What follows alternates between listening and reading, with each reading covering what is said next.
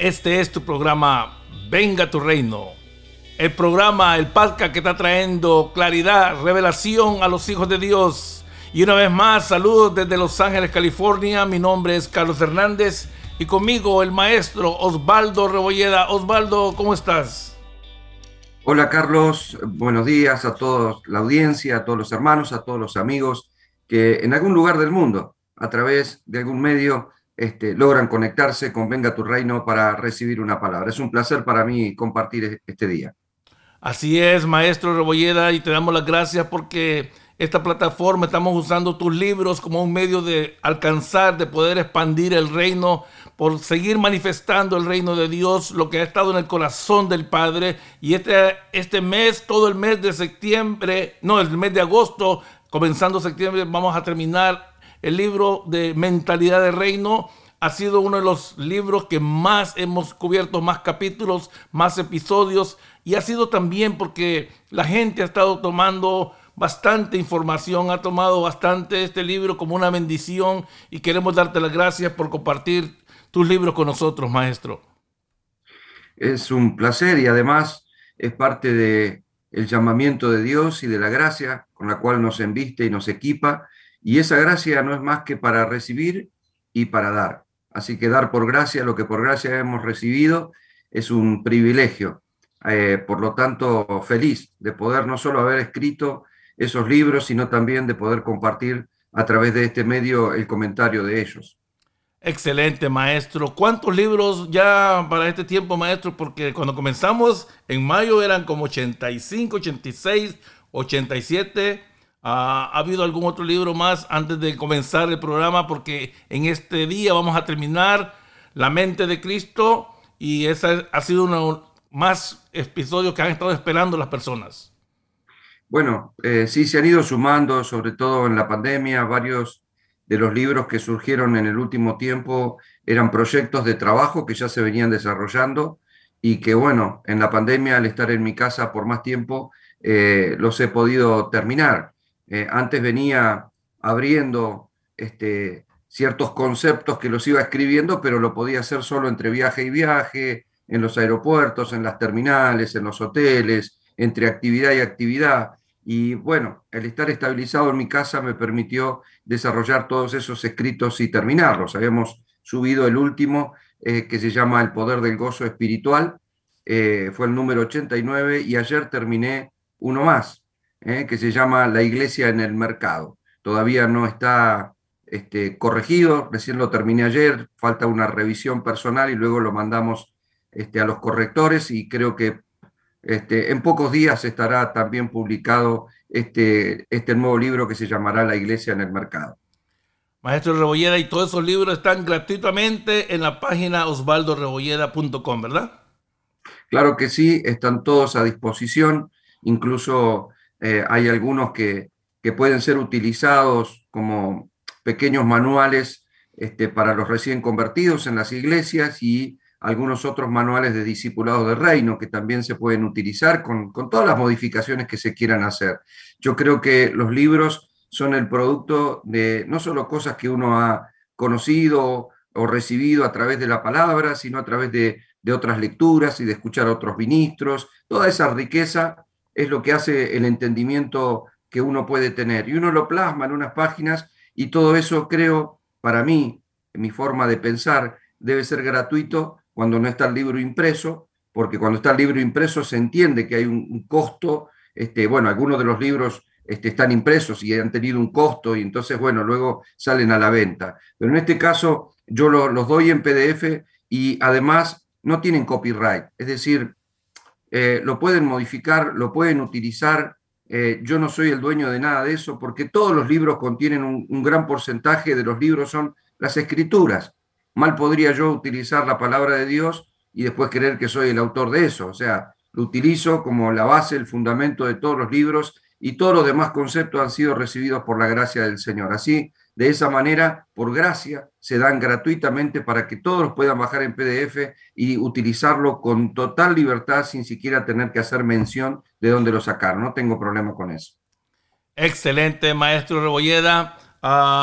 bueno, hoy vamos a finalizar el capítulo siete, mejor dicho, pero vamos a cerrar también con broche de oro eh, la mente eh, espiritual, la mente de Cristo, la mente del reino. Y como comenzamos todo este mes de agosto, como dijimos, y ahorita en septiembre vamos a, darle finalizar a estas cosas que hemos comenzado desde mayo, maestro Rebolleda. Ah, para comprender cómo funciona en la mente de Cristo, maestro, ¿cómo vamos a comenzar esto? Porque esto viene a ser prácticamente el cierre de todo para que la gente pueda comprender cómo es que trabaja la mente de Cristo en esa dimensión que mucha gente muchas veces ni llegamos ni sabemos que existe posiblemente. Bueno, es toda una virtud el poder este, fluir en la mente de Cristo y recibir esa sabiduría que es nada menos que Cristo. Cuando la Biblia habla de sabiduría, eh, nos dice que Él es nuestra sabiduría, Él es la sabiduría encarnada, Él es la palabra viva, es el verbo encarnado. Eh, ahora nosotros en Él vivimos, nos movemos y somos, y en esas dos dimensiones el Espíritu que habita en nosotros nos conduce a sumergirnos, a, a bautizarnos en el cuerpo, es decir, a meternos, a introducirnos en el cuerpo de Cristo y habitar en Él. Ahora, eso es mucho más que ir a una reunión a la iglesia, tiene que ver con un modo de vivir, y ese modo de vivir no tiene que ver solo con lo que creo. Las personas piensan, bueno, yo soy cristiano, creo en el Señor, viven como vivían antes, modifican algunos patrones de comportamiento y, bueno, y ahora dicen que creen y por supuesto toman consejos de la palabra y viven por eso y nada más. Bueno, yo creo que el diseño de Dios es mucho más que eso. El diseño de Dios es fluir en la vida de Cristo, permitir que la vida de Cristo se manifieste en nosotros, permitir que el, Espíritu Santo tome gobierno, nos lleve a toda verdad y justicia, nos traiga permanente convicción de lo bueno y de lo malo y que nos permita pensar a la manera de Dios y no a la nuestra. Esa es la forma en la cual podemos vivir reino. Y para poder entender lo que yo hago en el libro es reducir, eh, porque fíjate, Carlos, la, diversidad de mentes que hay en los seres humanos, ¿no? Cada persona piensa de manera diferente. Sí, eso es lo que te iba a decir, maestro, porque de chico había una, un dicho que decía, cada cabeza es un mundo, cada cabeza es un mundo. Y maestro, qué bueno que lo reduciste, porque si no, imagínate entrar a la mente de cada ser humano. Claro, no se podría analizar porque eh, de alguna manera todos, cristianos o no, me estarían planteando su manera de pensar, su modo de vivir, su modo... Pero la Biblia no hace eso. Eh, la Biblia eh, muestra claramente que el Señor identifica a dos hombres, a dos hombres en el mundo. Y cuando digo hombre, no hablo de, hombre este, en el sentido de, sexual, sino que Él identifica a, la mujer y al hombre en el hombre, ¿sí? en uno de los hombres, en el viejo hombre o en el nuevo hombre.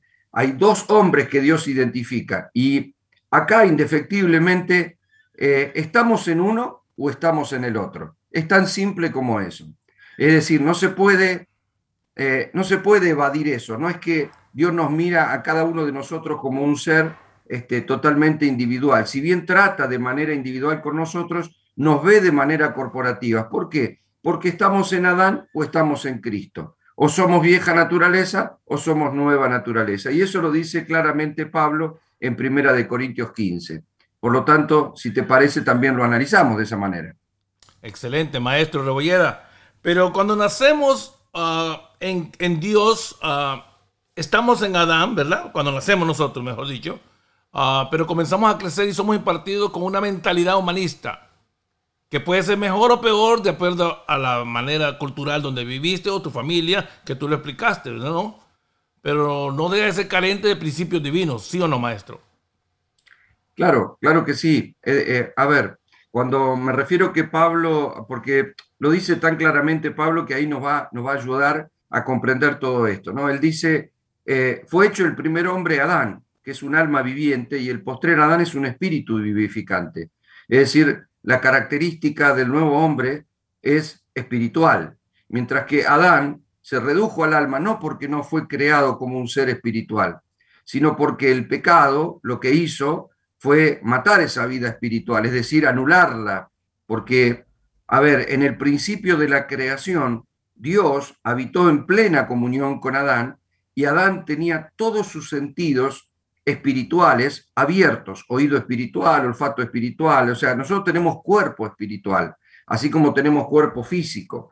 Ahora, lo que hizo el pecado fue desconectarlo de Dios, desconectarlo de la vida, desconectarlo de la percepción espiritual. ¿Por qué el hombre fue creado con una percepción espiritual y una natural? Bueno, porque la vida espiritual lo conectaba con Dios y la vida física lo conectaba con la tierra. Y el alma es el, es el individuo, es lo que lo hizo Adán un ser especial, eh, no lo convirtió en un robot ni, ni en un ente este, cualquiera, sino que tenía, eh, total, era totalmente identificado como persona y tenía totalmente independencia. Por eso pudo elegir.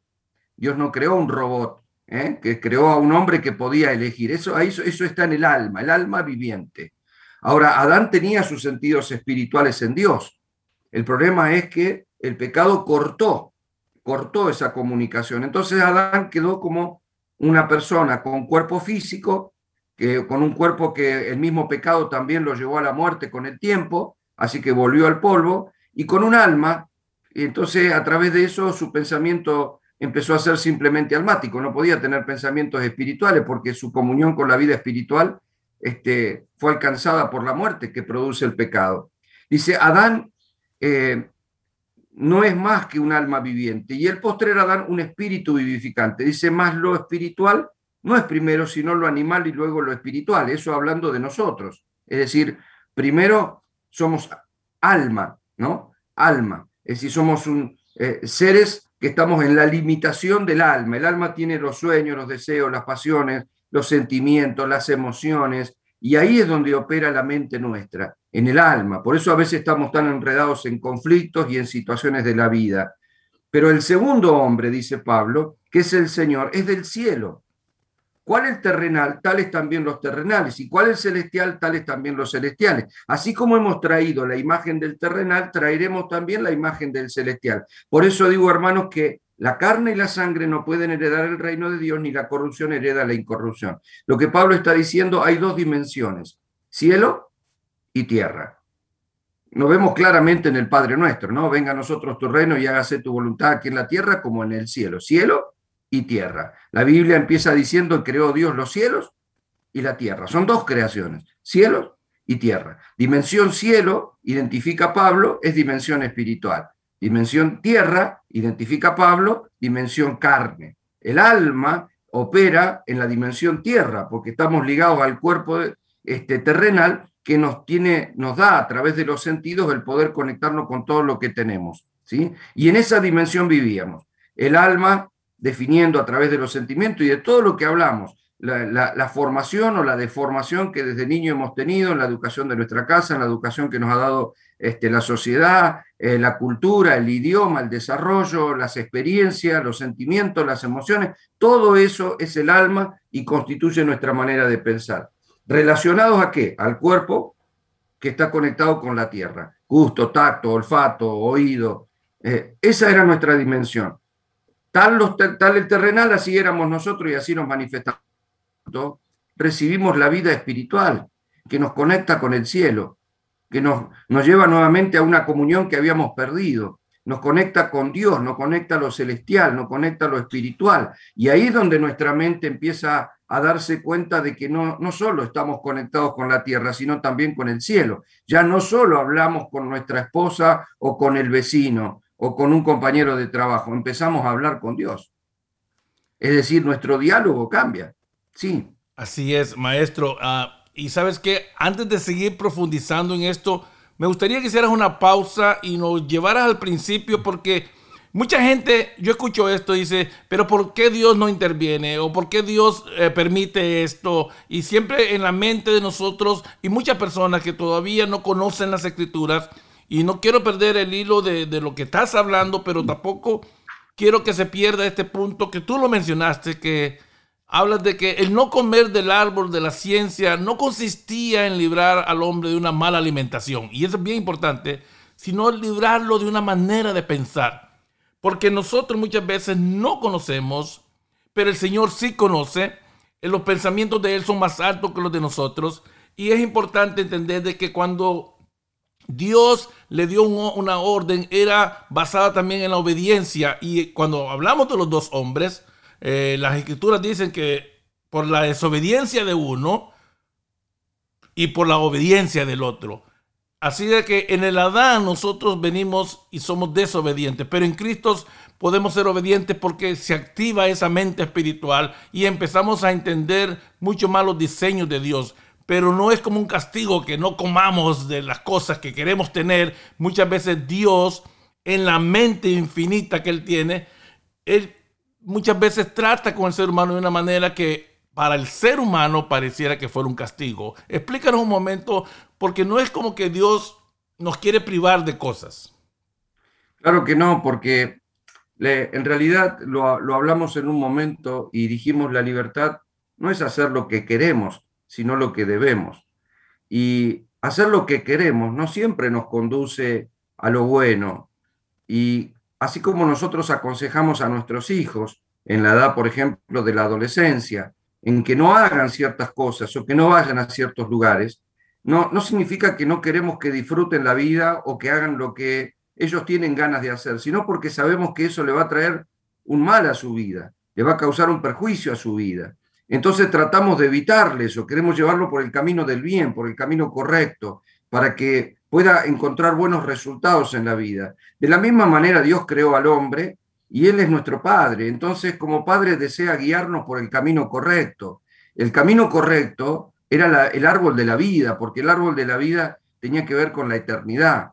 En el huerto y en el ámbito de Dios eh, había riqueza, había abundancia, había alimento, había paz, había eh, una comunión profunda con Él. Eh, estaba toda la bendición de Dios. Y le dijo, no vayas y cruces y comas de ese otro árbol, que es el árbol de la ciencia del bien y del mal, porque el día que coma, eso te va a causar muerte. Es como cuando un padre le dice a un hijo, no te metas con, con esa barra de pibe que están ahí drogándose, no pruebes la droga, hijo, porque la droga te va a llevar a la muerte.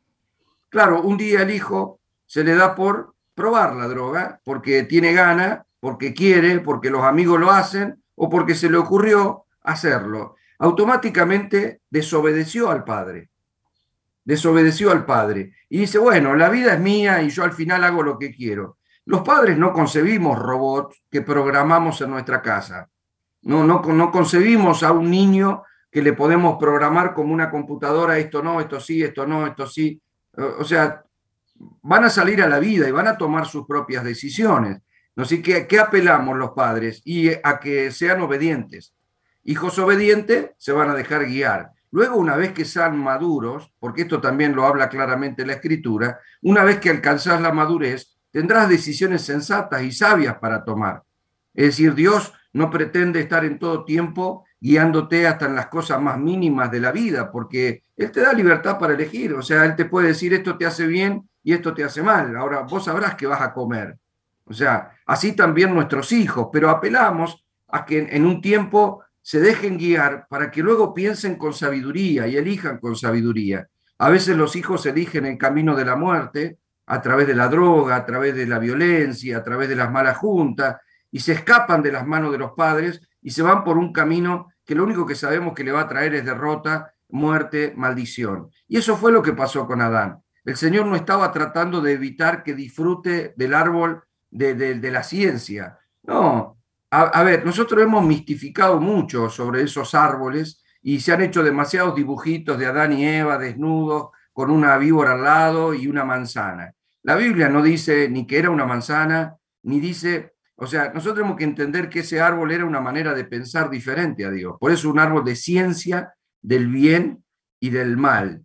¿sí? Eh, es decir, el, árbol eh, como un sentido de que tiene raíz, de que tiene vida propia, de que, tiene, de que da fruto y que cada fruto tiene semillas y que esas semillas van a producir según su especie. Eso es la, la significancia de un árbol. Un árbol de peras no te podrá dar manzanas ni banana, te va a dar peras. Y en la pera viene la semilla para que nazca otro árbol que pueda dar fruto y que pueda dar peras. Eso es lo que ocurrió con el ser humano y esa es la identificación del árbol. ¿Por qué? Porque lo que hizo Satanás fue sembrar en el corazón de Eva una semilla de mentira y era suficiente para que esa semilla produzca fruto que tenga más semilla y que den más este, árboles de mentira. Maestro Rebolleda, y eso es bien relacionado con las familias, con los padres, cuando estás haciendo lo mejor para tus hijos, educándolos, llevándolos a, a lugares donde ellos puedan posiblemente crecer y de repente miras algo y vos decís, pero ¿quién, con quién estás jugando o con quién estás, quién te está dejando infiltrar tu mente o nosotros decimos, ¿con quién te estás reuniendo? Y esa es una de las expresión que Dios le dijo a Adán. ¿Quién te enseñó? Porque ah, inmediatamente su mente se disparó para otro lado. Empezaron a hacer cosas que posiblemente ah, si hubiera seguido pensando, hubiera comido del árbol de la vida, nunca hubiese pasado eso. Pero después hablas tú de que gracias a Cristo, esa mente que fue dañada, esa manera de pensar, venimos y la recuperamos en Cristo. Y ahí es donde quiero juntar lo que estabas diciendo. Porque con la tierra, en la manera de pensar, estoy conectado de una manera con la tierra, pero de la otra manera estoy conectado con el Padre. Con el Padre que quiere volver a, bajar los diseños a mi vida por esa conexión que Cristo trajo a nosotros. Porque si no si no sucede eso, todavía vamos a seguir pensando muchas veces en el alma, ¿cierto o no? Claro que sí. Eh, basados en ese ejemplo del hijo, podemos este, ver la figura de, un hijo que desoye el consejo del padre, como ese hijo pródigo que mencionaste en el programa anterior, que se va, que vive en el derrotero, en la injusticia, que delapida todo, que pierde todo, que se da cuenta que se equivocó en decidir mal, que, que quiso ser libre y se dio cuenta que su libertad de desenfreno solo lo metió en una, en una cautividad sin fin. Entonces vuelve a la casa del padre y hay una reconciliación con el padre. Es decir, el padre lo abraza, lo espera, lo ama, y no, no lo termina expulsando por haber desobedecido, sino que con amor busca la reconciliación y casi inmerecidamente le vuelve a dar un anillo nuevo, vestido nuevo, sandalia nueva y encima mata un becerro gordo para hacer fiesta, después de que el hijo había sido desobediente, después de que el hijo hizo todo lo que no debía y se fue. Bueno, así es Dios. Esa es la gracia. Nuestro Padre este, no solamente nos esperó como ese Padre eh, de, la historia de Lucas, sino que además eh, murió, se hizo, se hizo hombre para morir por los hombres, para que a través de la resurrección este, Él pudiera matar nuestra vieja naturaleza y darnos el poder de la resurrección, el cual tiene el poder de la reconciliación. Y una vez reconciliados con Él, no, no, no solo nos reviste con esas vestiduras que son las blancas vestiduras que este, produce la sangre de Cristo, sino que además nos da su espíritu y nos conecta con Él para que volvamos a entender cuál era el consejo del Padre. Es volver al original, es como un hijo reconciliado que el padre le dice, bueno, volviste, hijo, sí, papá, me equivoqué, me di cuenta que me equivoqué y muy feo, bueno, hijo, yo te amo, ahora sé obediente, ahora cambia el rumbo, ahora te quiero guiar por el camino correcto. Yo nunca tuve un pensamiento de mal para con tu vida, sino pensamientos de bien. Lo que yo he preparado es bueno, es agradable, es perfecto. Déjate guiar porque te quiero llevar por el camino correcto. Y el hijo, quebrantado, herido, rendido, porque se dio cuenta que fracasó, porque se dio cuenta que fue inútil en su decisión, que se dio cuenta que, estaba mal, ese es el reconocimiento, la confesión y lo que hablamos el otro día, el arrepentimiento, el hijo dice, tenés razón, vuelve vencido. Pero mientras que el ser humano tenga un dejo de orgullo, va a seguir creyendo, bueno, pero es mi vida, yo soy así, ¿eh? es mi vida, soy así. Ese es el orgullo del ser humano. Por eso a veces es necesario el quebranto, en la vida de las personas para que arrepentidos nos volvamos a Dios y diga, Señor, reconozco que me he equivocado. Yo, yo he conocido gente, Carlos, que ha venido a los tumbos en la vida, ha fracasado, se ha divorciado, ha estado en violencia, ha quebrado su negocio, ha manejado mal la finanza, ha pensado hasta en matarse, ha estado metido en ladrón y todavía siguen con el orgullo de creer que pueden manejar solo su vida. O sea, en ningún momento decir, Señor, no puedo más. O sea, reconozco que me equivoqué, que he sido un necio, que, que he desobedecido, que no, no me he dejado guiar, he hecho todo lo que se me dio la gana y todo lo hice mal. Ahora ya no quiero vivir en mi propia voluntad, quiero que me guíes a un camino de bendición, de vida, de cambio, de restauración. Pero bueno, a veces el ser humano sigue en la porfía y en el orgullo de su mente. Excelente, maestro Rebolleda. Ah, una pausa. Este es tu programa Venga tu Reino, el podcast que está trayendo claridad y entendimiento. Maestro Rebolleda, entonces, aquí en el libro tú mencionas un pasaje bíblico acerca de prácticamente de una conversación entre Pedro y Jesús, pero después dices, es que posiblemente a todos nosotros, aún incluyendo los apóstoles antes de la cruz, como que nos falta madurar, maestro Rebolleda, llegar a esa mente de Cristo. Claro, todos debemos ir madurando y creciendo y no, no dejarnos enredar por los viejos pensamientos que son ajenos a la voluntad de Dios. Esto pasa de continuo. No solo le pasó a Pedro, y esa conversación que vos planteás es cuando Pedro caminando con Jesús, eh, eh, en un momento determinado, ya Jesús les había dicho en varias ocasiones que era necesario ir a Jerusalén y morir y luego resucitaría. Ellos no entendían muy bien el porqué de esa causa, pero en un momento Pedro le dice eh, que no vaya, que, que, no, que, no, que no vaya a Jerusalén, que no permita que lo atrapen, que no, imagínate lo que ocurriría si Jesús hubiese obedecido a Pedro, hubiese seguido el consejo de Pedro en lugar del consejo del Padre. O sea, no hubiese habido cruz, no hubiese habido resurrección, no hubiese habido redención para los seres humanos. Entonces, en un momento, este, Jesús este, le dice a Pedro, apártate de mí, Satanás, me un estorbo, estás mirando las cosas este, de este punto de vista humano y no divino. ¿eh? Eh, la versión Reina Valera dice, piensas como los hombres y no como piensa Dios. Ahí habla, identifica a Jesús dos mentalidades. Lo curioso de esto es que cuando le dice a Pedro, pensás como los hombres, y Pedro podría decir, bueno, es que soy un hombre. O sea, si soy hombre voy a pensar como hombre. Y le dice Jesús, no estás pensando como Dios. Y bueno, pero no soy Dios. Ahora, lo extraordinario de esto es que Jesús conecta el pensamiento del hombre con Satanás. Por eso le dice, apártate de mí, Satanás, porque piensas como los hombres. Es decir, según Dios, los hombres piensan inclinados a Satanás. Solamente un hombre redimido que ha recibido la vida de Dios puede pensar como Dios. Ahí está, ahí radica la diferencia y el gran problema de la mente que se cree independiente. No olvidemos que Eva, cuando comió la fruta, le hizo caso a Satanás. Es decir, hay una manera de pensar en este mundo que es diabólica. Y eso es lo que el hombre no entiende. No es la libertad del hombre. Bueno, a ver, ideología de género. Este, hoy hablan más de 100 este, géneros sexuales, cosa que no existe. Existe el varón y la mujer y punto, y se terminó. Ahora, los hombres identifican de que la sexualidad es una eh, construcción. ¿Qué quiere decir esto? Que yo construyo mi sexualidad conforme a lo que a mí me parece, como si uno construyera una casa y la hago con las habitaciones que a mí se me da la gana hacerla. Entonces dicen eh, las ideologías de género que un niño eh, debe construir con libertad la sexualidad que quiere y que los padres no tienen derecho a decirle que es un varón o que es una mujer, porque le estás, le estás edificando vos lo que tiene que edificar él. Es decir, déjalo que se sienta lo que quiera hacer. Si él quiere ser jirafa, que se sienta una jirafa. Si quiere ser un varón, que sea varón. Y si quiere ser mujer, que sea mujer, que sea libre de sentirse como quiere. Eso es diabólico, porque está basado en la mentira. Aquí en la República Argentina se acepta que hombres que se sienten mujer son aceptados en el gobierno como mujer, se les da documento de mujer y se les tiene que respetar con un nombre nuevo porque dicen que es mujer. Ahora, el problema es que sigue teniendo próstata, el problema es que, genéticamente sigue siendo un hombre.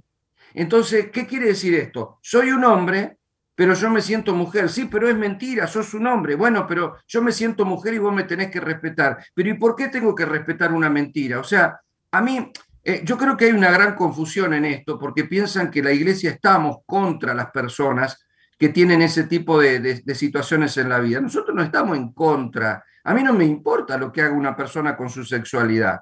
No, no me importa, no es mi problema. Lo que no aceptamos es que yo esté obligado a, a decir que eso es verdad cuando es una mentira. Déjame, o sea, yo creo que es una mentira porque vos, vos podés vestir a un hombre de mujer pero sigue siendo hombre.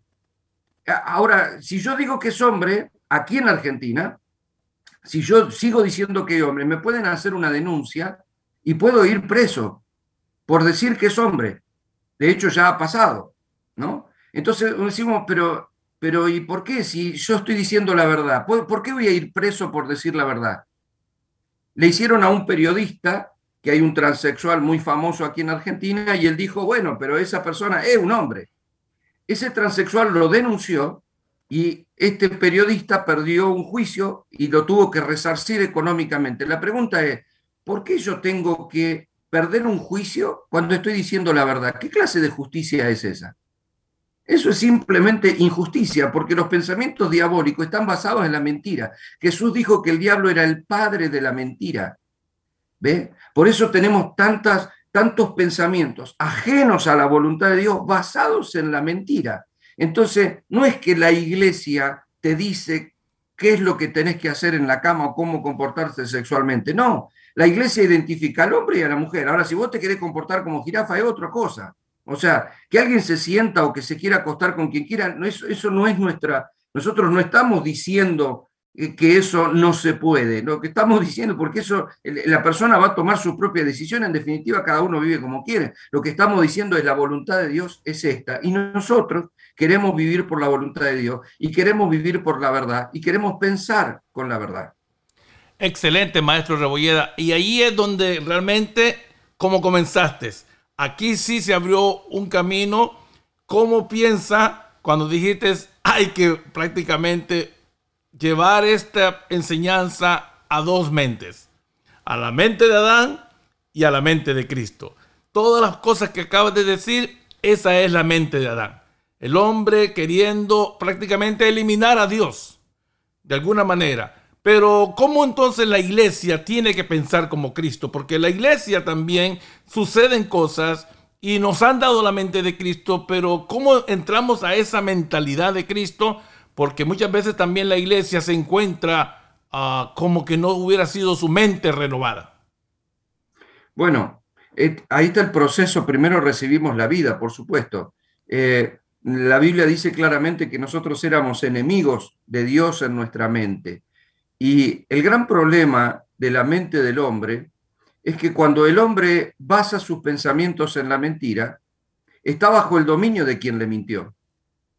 Es decir, si yo te quiero vender un auto, pero te estoy mintiendo, y vos estás eh, eh, siendo guiado, por eso que yo te estoy diciendo que el auto está bueno, que tiene buen motor, que tiene pocos kilómetros, y vos me estás creyendo, yo te estoy gobernando.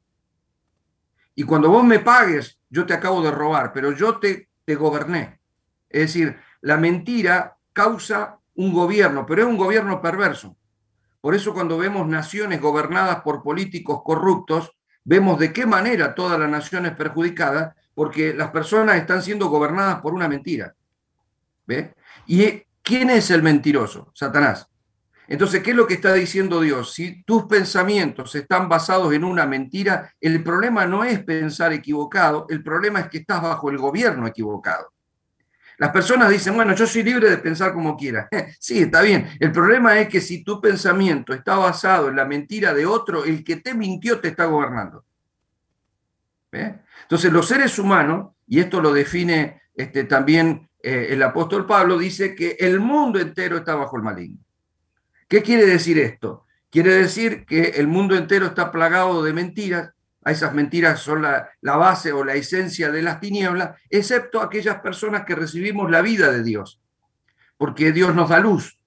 Y, a ver, ¿cuál es, eh, ¿qué es lo que hace una mentira? La mentira siempre está camuflada en la sombra. Si yo entendiera que es una mentira, no la seguiría. O sea, si una persona me dice que me ama y yo me reenamoro, me está mintiendo porque tiene otras personas que ama, me está engañando, bueno, yo sigo hipnotizado por ese amor sencillamente porque no descubrí la verdad. Entonces, eh, está camuflada en las sombras, está camuflada en las mentiras. Así es Satanás. O sea, Satanás nunca se va a aparecer vestido de rojo con un tridente en la mano y una capa colorada y unos cuernos rojos. No, él va a funcionar a través de un sistema y un mecanismo de pensamientos que son mentiras. Y esas mentiras tienen al hombre sumido en, el engaño y bajo su gobierno. ¿Por qué? Y porque yo te estoy diciendo una mentira y vos me haces caso. Yo te digo una mentira y vas para donde yo te digo. Yo te digo que esa fruta es buena y vos te la comiste. Ya, ya te goberné.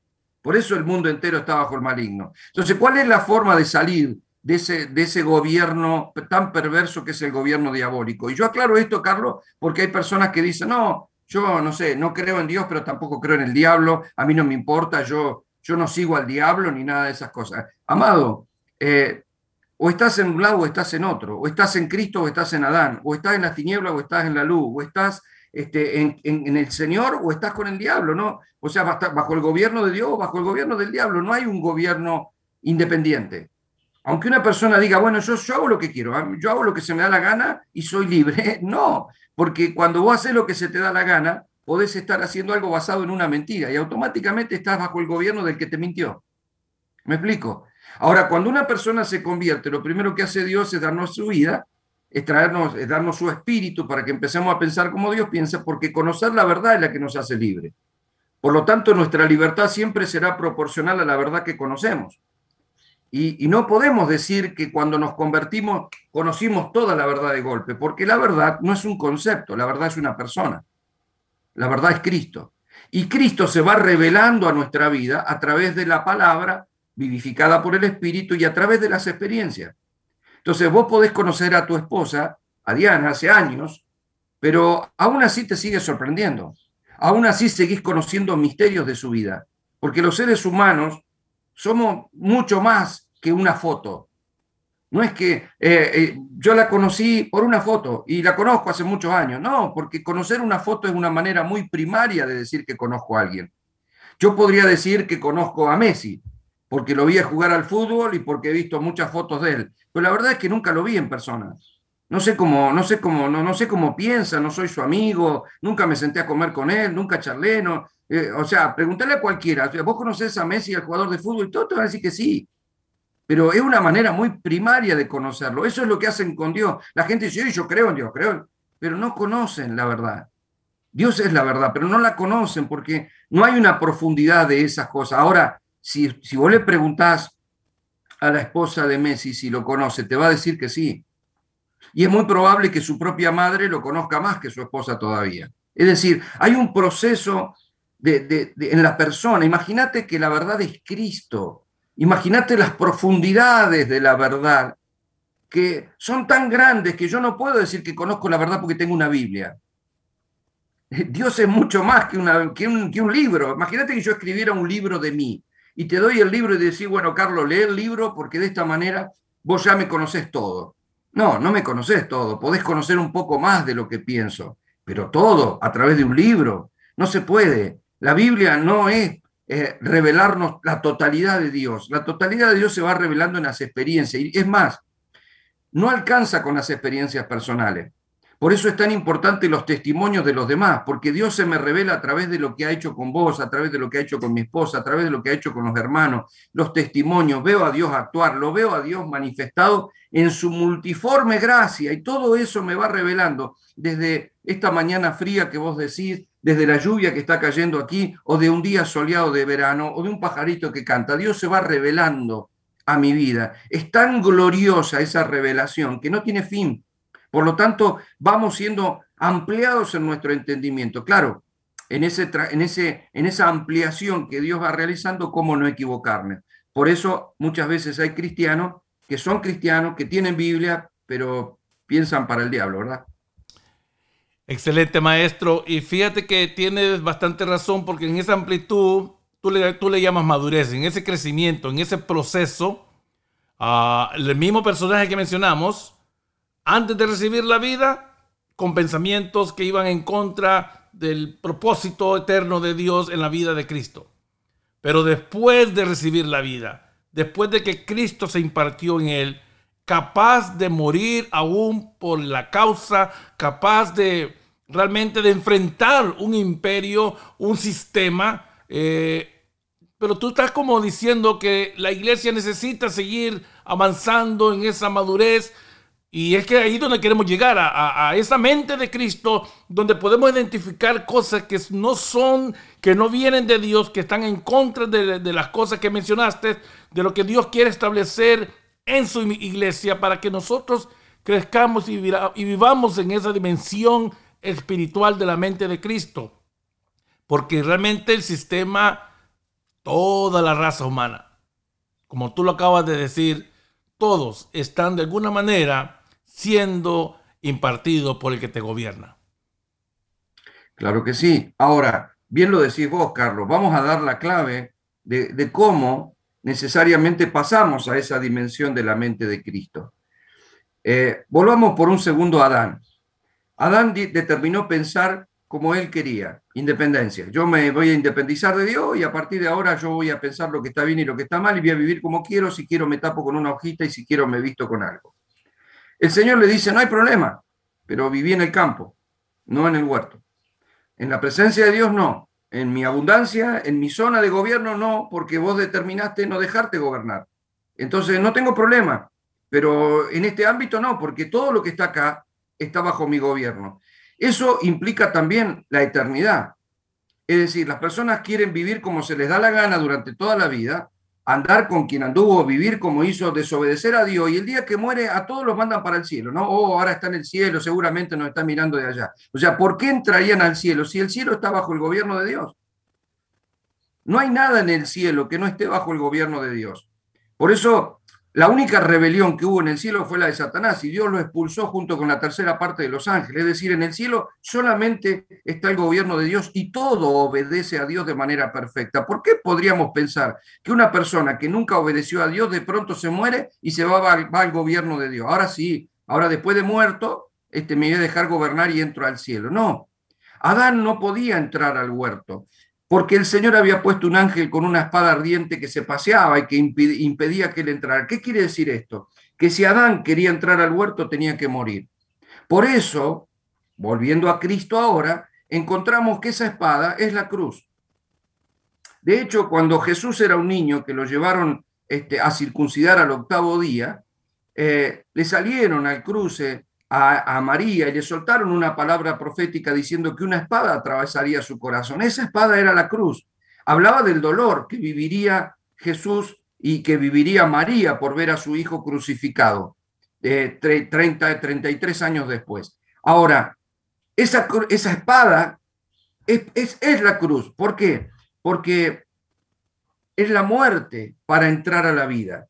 Es decir, para poder Adán nunca se dejó gobernar y la única manera de entrar a Cristo es muriendo. Por eso la cruz es el paso de, la, de, la, de, esa enemistad y de esa muerte a la, a la vida del reino, a la vida de Cristo. Es necesario morir, morir a mi yo, morir a mi vieja manera de pensar, morir. Y la cruz no es un suceso, la cruz es un proceso.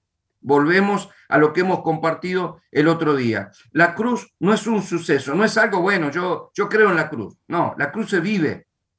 Hay un gran poder en la cruz porque Cristo lo hizo una vez y para siempre. Cristo no se va a crucificar otra vez. Él lo hizo una vez y dijo, consumado es. Pero para mí es un proceso de revelación. ¿Qué es lo que dijo Jesús en Mateo 16, 24? Diciéndole a los discípulos, niéguense a sí mismos, tomen su cruz y síganme. Eh, ninguno de sus discípulos murió en un, bueno, con los años algunos fueron martirizados en una cruz, ¿no? Como Andrés o como Pedro, pero, pero no les estaba diciendo eso, les estaba diciendo niéguense a sí mismos. ¿Qué es la cruz? La cruz es la muerte del pensamiento equivocado. Es decir, yo tengo ganas de hacer tal cosa, pero yo sé que el consejo de Dios es no lo hagas. Yo me niego a mí mismo y obedezco al Padre. Eso es cruz. Ahora, esa cruz que hace me mete en la dimensión del gobierno de Dios. Por eso puedo vivir reino cada vez que yo me niego a mí mismo. Ahora, esto es extraordinario porque Pedro, eh, perdón, Pablo, nos dice claramente en segunda de Corintios 11, 1, eh, él habla de, su fervor, ¿no? Como apóstol, de, aconsejar a la iglesia. Le dice, yo los celo eh, con el celo de Dios, o sea, los quiero cuidar, ¿no? Como Dios los, los, quiere cuidar, le dice a la iglesia, porque yo los he desposado con un solo esposo para presentarnos como una virgen pura a Cristo, pero temo que como la serpiente con su astucia engañó a Eva, vuestros sentidos sean de alguna manera extraviados de la sincera fidelidad a Cristo. Ahora Eva son los sentidos. Fíjate lo extraordinario de esto. Eva son los sentidos. ¿Cuáles son los sentidos? Gusto, tacto, olfato, vista. Pedro, eh, eh, Pablo dice, tengo temor que la serpiente te vuelva a engañar a través de los sentidos. Y uno dirá, pero si yo no, no he visto una serpiente hablando, yo fui a un museo y vi una serpiente, pero yo, no, no, a ver, la serpiente no fue sino un canal, un medio por el cual Satanás le habló a Eva. Hoy los medios son redes sociales, son medios de comunicación, son películas, son juegos, son, son cosas por las cuales Satanás activa nuestro sentido y el sentido de nuestros hijos para engañarlos. Y como fue engañada Eva y comió, hay muchos jóvenes que están comiendo de esa fruta equivocada y se están independizando de Dios y determinan vivir como se les da la gana a ellos y no como Dios quiere. Y están quedando afuera de la bendición y están quedando afuera del reino. Por eso Cristo tomó la cruz y murió para que a través de él podamos morir nosotros y a través de su resurrección, de su resurrección podamos tener una vida nueva. Y es nueva porque deja atrás el pasado. Dios determina por esa gracia perdonar nuestra enemistad y todas las frutas que nos comimos. Y dice, a partir de ahora, yo te invito a comer del árbol de la vida, el árbol de la vida. Y Jesús dijo, soy el camino, soy la verdad y soy la vida. Por lo tanto, a partir de crecer en Cristo y comer de Él, es que nosotros vamos siendo impartidos por una nueva mentalidad, que es la mentalidad del reino. Maestro Rebolleda, ah, en el libro tuyo también usas la, cita bíblica, que es bien difícil que un ser humano llegue a conocer completamente la mente de Dios, ah, porque Ahí dices tú, cuán insondables son tus juicios e inescrutables sus caminos. O sea, en ese proceso, sí, sabemos que la cruz es un suceso, pero comienza el proceso de madurez que la iglesia debemos de continuar, porque aún en la vida nueva que nos dieron, tenemos la mente de Cristo. Pero como que se siente, como que la iglesia no avanzara, como que se sintiera de que el mundo va más adelante de que la iglesia, pero yo pienso de que es porque es tan profundo los pensamientos de Dios. Imagínate decirle, toma tu cruz y sígueme. En este tiempo, ¿qué quieres decirnos? Porque es tan difícil entrar y comprender todas esas cosas tan profundas que en el espíritu de uno o en el alma de uno, mejor dicho, se le hace difícil al ser humano saber de que el morir es ganancia, que el ceder a, a los pensamientos de Dios es ganancia para uno. Y muchas veces no es fácil. Claro, no es fácil y esa, eh, esa rendición eh, es humildad.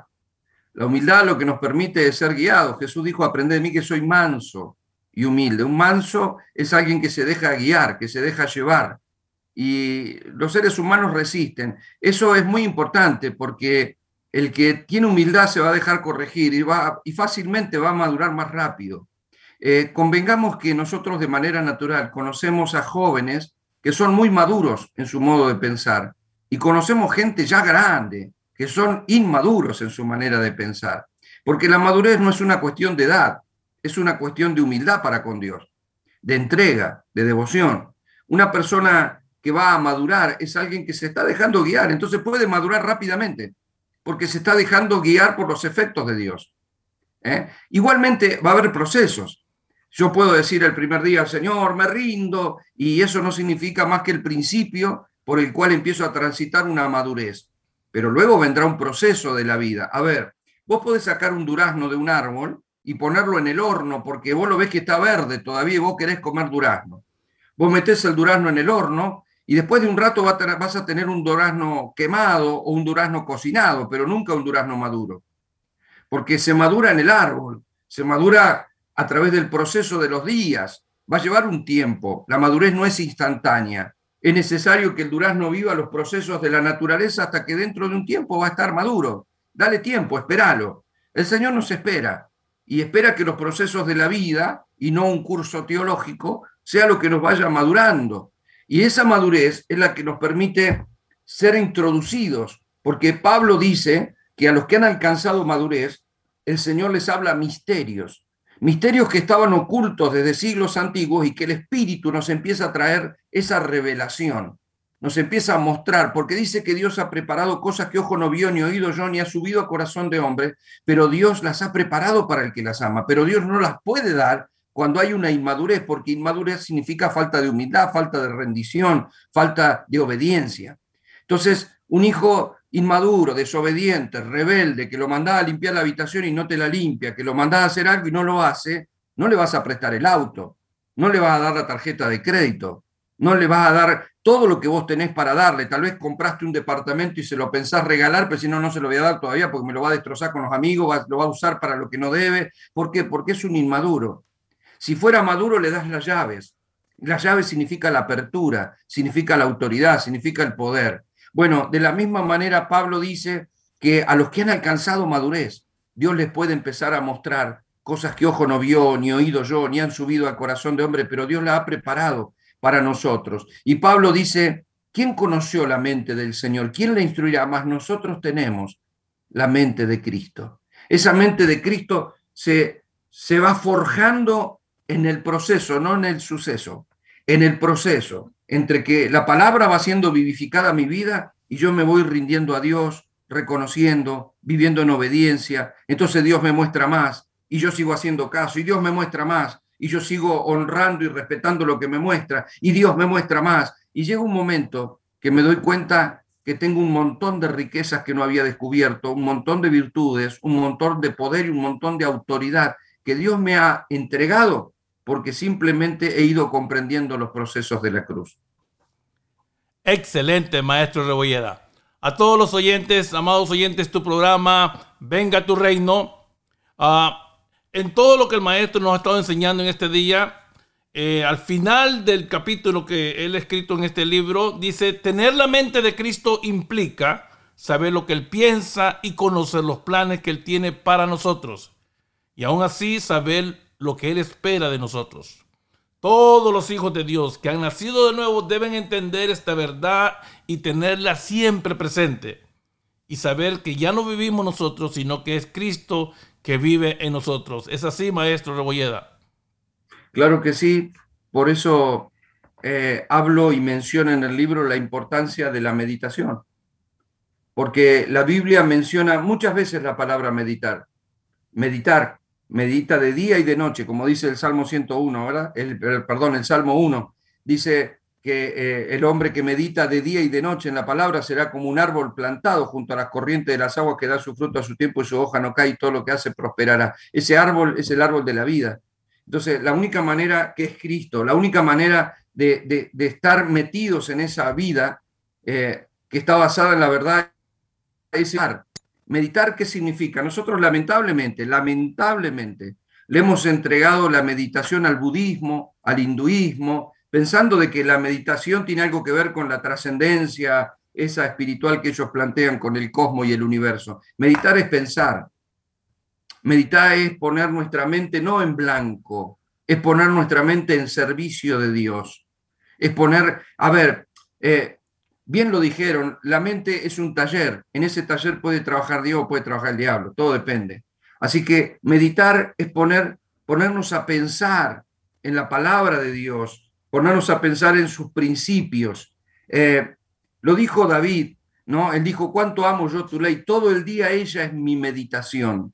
Está hablando en la, en la palabra de Dios. El Salmo 19 dice, cuán gratos son los dichos de mi boca y la meditación de mi corazón delante de ti, Señor mío, roca mía. En otras palabras, yo me pongo a pensar en la voluntad de Dios. Nosotros tenemos un diálogo permanente con nosotros mismos en nuestra cabeza. Y muchas personas que no conocen a Dios tienen un diálogo hasta con Satanás. Por eso piensan como piensa el hombre y no como piensa Dios. La mejor manera de poder cambiar nuestro pensamiento no es solo hablando en la oración, sino meditando, escuchando, dejando que el Espíritu Santo nos vaya trayendo convicción, así que nos vaya convenciendo de lo que está bien y de lo que está mal, que nos vaya guiando y meditar en la palabra, meditar. Yo tengo un problema, ¿no? Antes lo resolvía rápidamente. Tengo un problema, salgo ahí, yo creo que así, ya lo trato de resolver con mis propias ideas. Ahora no, porque yo no confío en mis ideas. Entonces me retraigo a silencio, no pongo mi mente en blanco, sino la sujeto a la palabra, me pongo a pensar y digo, ¿qué haría Jesucristo en mi lugar? ¿Lo perdonaría? ¿No lo perdonaría? ¿Qué haría? Excelente. ¿Qué haría Jesucristo? Bueno, entonces la mente de Cristo en realidad es la mente del reino, maestro Rebolleda, y es importante para cada uno de nosotros porque hay que identificar cómo Cristo pensaba. Porque podemos ir por toda la historia y hablar de Abraham y de Moisés y de todos esos bastantes personajes que encontramos en las escrituras. Pero ¿cómo funcionaba la mente de Cristo? Y tú dices que la mente de Cristo era humilde. Humilde, así. Así mismo como tú lo describes en el libro. Uh, ese es uno de los puntos que quisiera que tú empezaras a hablar. ¿Cómo se identifica la mente de Cristo, que es la mente del reino?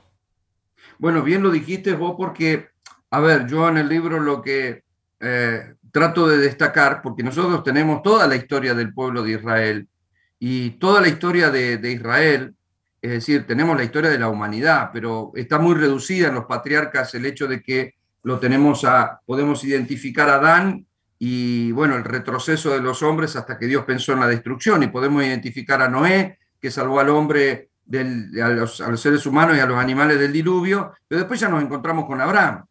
Es decir, ahí hubo hubo siglos que pasaron, tal vez que nosotros no, no, podemos tener mucho consejo ahí, pero a partir de Abraham encontramos este, Abraham, Isaac, Jacob, José, este, la entrada a Egipto, la salida, Moisés, la conquista de la tierra, Josué, historias de, un reino que fue desarrollándose, un reino que luego se dividió en Roboán y en Jeroboán, después cuando era el hijo de Salomón, Roboán, y, y a partir de ahí ver, ver una nación eh, trastocada y toda Israel y su historia nos sirven como ejemplo. Encontramos héroes de fe, hombres destacados, un Moisés que, liberó al pueblo, un José que gobernó. O sea, tenemos historias extraordinarias ahí. Pero yo hago referencia a que si bien hubo muchos héroes de la fe, hombres que trataron de obedecer a Dios, en cosas se equivocaron.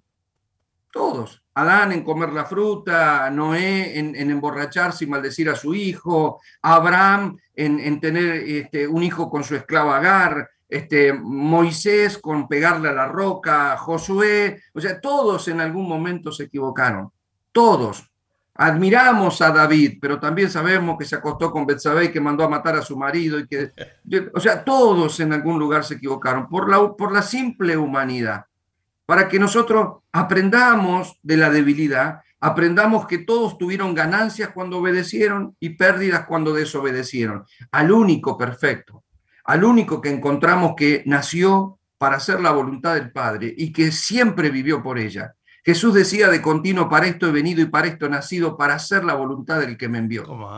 Y eso fue glorioso, glorioso. Entonces, esa es la mente que yo quiero. Yo admiro mucho eh, a Moisés, a David, a Josué, a Sansón, a Jefré, pero amado, si hay alguien que yo anhelo, si hay alguien en quien yo puedo habitar, ¿cuál mayor privilegio? Es en Cristo.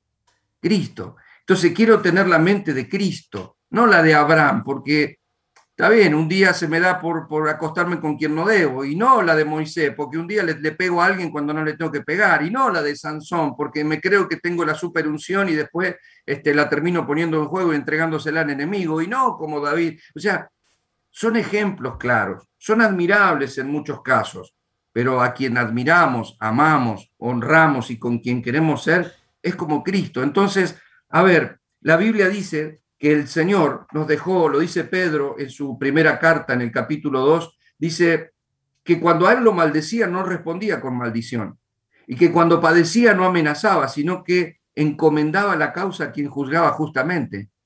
Eso, eso no, es muy raro, o sea, David te mataba si vos andabas haciendo esas cosas. ¿Eh? Yo a David lo quiero mucho, pero si vos a David le andaba, lo andaba maldiciendo, decía, maldícelo, Señor, que ladren como perros. Que, sí, ¿Y por qué? Porque, porque los seres humanos reaccionamos, pero, pero Jesús piensa diferente. Y él dice, y el mismo Pedro dice en el capítulo 2, que Cristo padeció por nosotros para darnos ejemplo y para que sigamos sus pisadas, para que sigamos sus huellas. No las de David, ni las de Abraham, ni las de Moisés, sino las de Cristo. Y no es fácil, no es fácil una vida tan de amor, de piedad, de pasión y caminar por esa, no es fácil. Para poder caminar en Cristo hay que tener un renunciamiento de nosotros mismos. Maestro Rebolleda, pero esa vida o esa manera de pensar está accesible para los que hemos nacido de nuevo. Está accesible para la iglesia porque Ah, Pablo dice, hay en vosotros este sentir que hubo en Cristo. O sea que el Espíritu Santo, el poder de la palabra, la misma vida que Dios te ha dado, te, te, te coloca, te posesiona para poder pensar como Cristo, porque Cristo decía, llevar mi yugo, a aprender de mí que soy manso y humilde de corazón, y para encontrar descanso en vuestras almas. Oye, otra, otra cosa que Cristo decía, porque he descendido del cielo no para hacer mi voluntad, sino la voluntad del que me envió. Si tan solo los hijos de Dios tomáramos esa posesión delante del Padre, y decirle, haz con nosotros en este día, papá, tu voluntad. Es prácticamente hablar del gobierno, entrar al gobierno de Él. Que Él venga, porque tú dices que la palabra humildad tiene que ver con esa virtud de ser domados, de ser prácticamente gobernados por Dios. Claro, Carlos, bien lo dijiste vos. Si, no, si esto no fuera posible, eh, Dios nos estaría jugando un chiste que no nos haría reír. Dios no nos está invitando a subir a un avión que no vuela. No nos está invitando a una mentira. El, mentiroso es Satanás. Él es el que te hace creer que Superman existe. Entonces todos los que creen que Superman existe este, no pueden volar.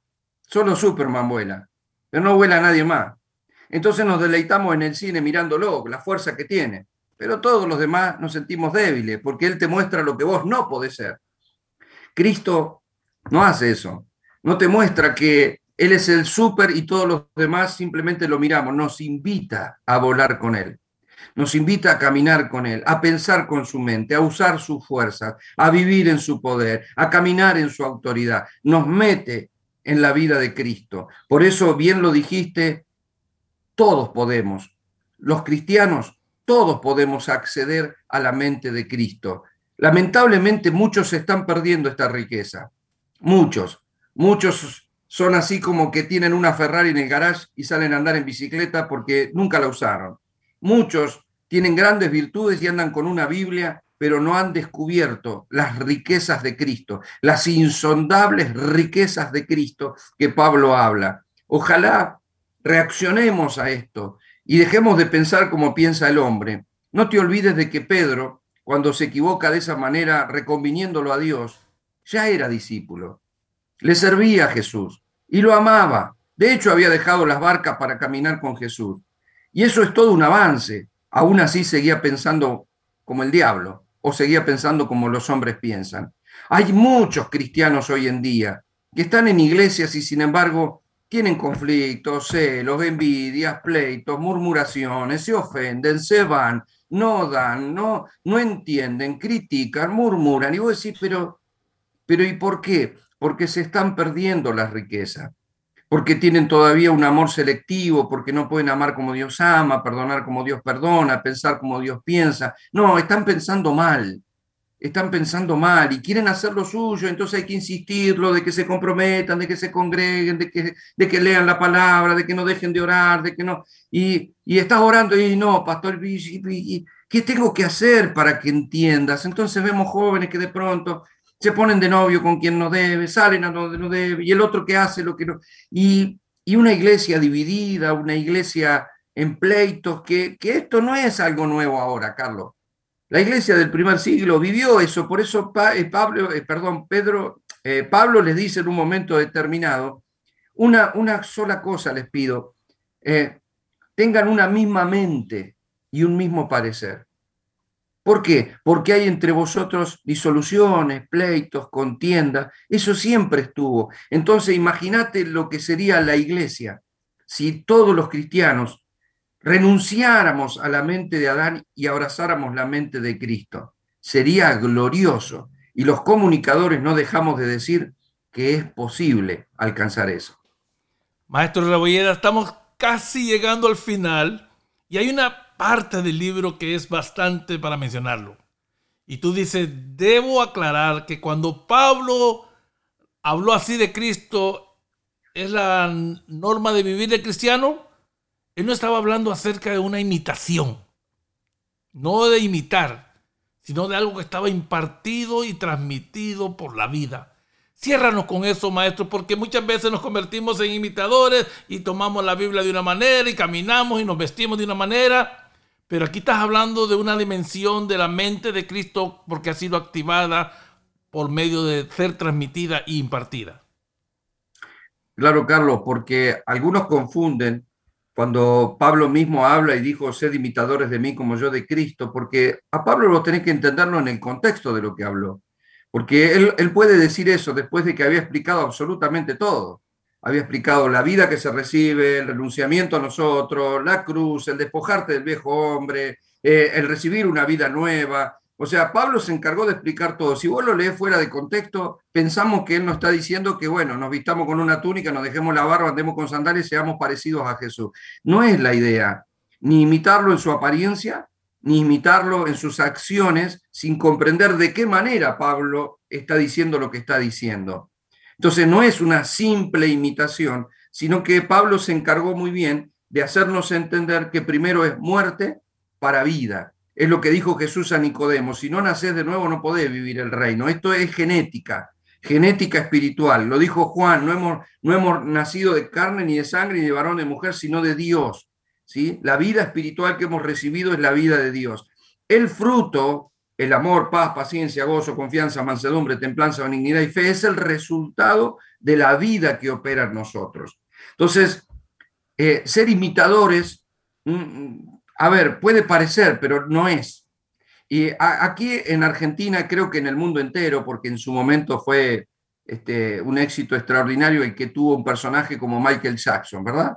Que andaba con su trajecito, con su guante blanco, con su sombrerito y que bailaba de manera especial. En esa época, en Argentina, había cientos de imitadores de Michael Jackson. Ibas a una plaza y había un, joven bailando como Michael Jackson, vestido como Michael Jackson.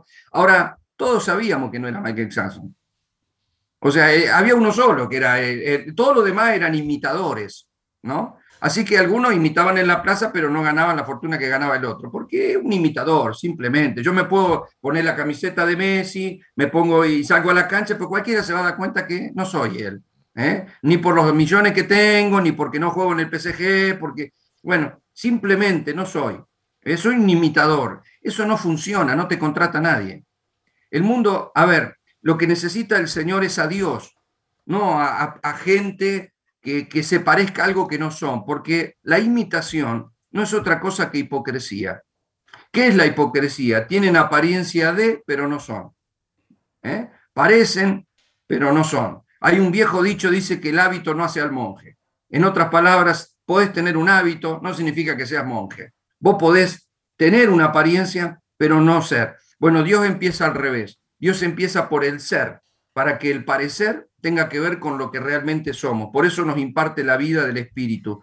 No necesita este mundo hipócritas, gente que parezcan piadosos y no lo son, gente que ande con su Biblia y que prediquen y que en su casa vivan otra cosa. El mundo necesita que Cristo se manifieste. Y Cristo es lo que opera dentro de nosotros. Por eso no es una burda imitación, sino que es permitir que la vida de Cristo fluya a través de nosotros. Excelente, maestro Rebolleda. Amados oyentes, llegamos al final y recuerda que una mentalidad de reino funciona a través de una mente humilde, rendida y entregada. Una mente que recibe, procesa y ejecuta la perfecta voluntad de Dios sin argumentos, sin fortaleza, sin altiveces y con amor, porque al final ese es el gran poder del reino. Así que muchas gracias a todos por conectarse y escuchar este programa. Eh, toda la serie está allí, está completamente gratis, los libros están gratis y que sea de edificación para ustedes. Bye bye.